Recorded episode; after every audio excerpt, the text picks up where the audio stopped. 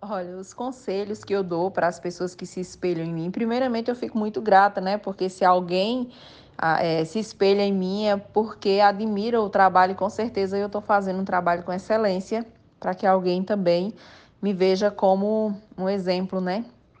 Então, assim, o que eu digo, primeiramente, a pessoa precisa ter fé, coragem, força, determinação.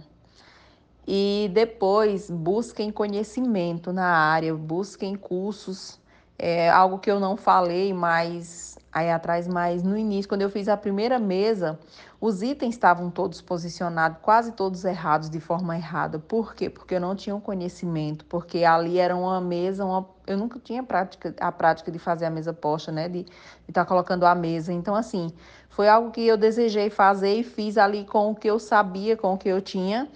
E por, por eu não ter o conhecimento, eu fiz dessa forma. Hoje não, hoje eu já tenho conhecimento. Então, eu aconselho que busquem os conhecimentos mesmo, os cursos, é, pesquisa. Tem muitos vídeos bons na internet hoje, mas mesmo com os vídeos, não deixe de fazer cursos profissionalizantes mesmo na área, porque existem coisas que você vai aprender no curso, é importante. E pesquise mesmo sobre o investimento de peças para que não faça investimentos desnecessários inicialmente, porque isso também aconteceu comigo.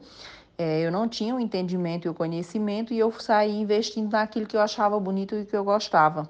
Até que eu fui fazer o curso e lá no curso eu recebi a, instru a instrução correta do que eu devia, é, com que eu devia começar, entendeu? Entende? Então, assim, os conselhos que eu dou são esses para as pessoas e é muito gostoso, é muito prazeroso. E isso é muito satisfatório. Então, você, cada mesa que você monta, você sai daquela cliente ali com o coração cheio de alegria, de amor e gratidão.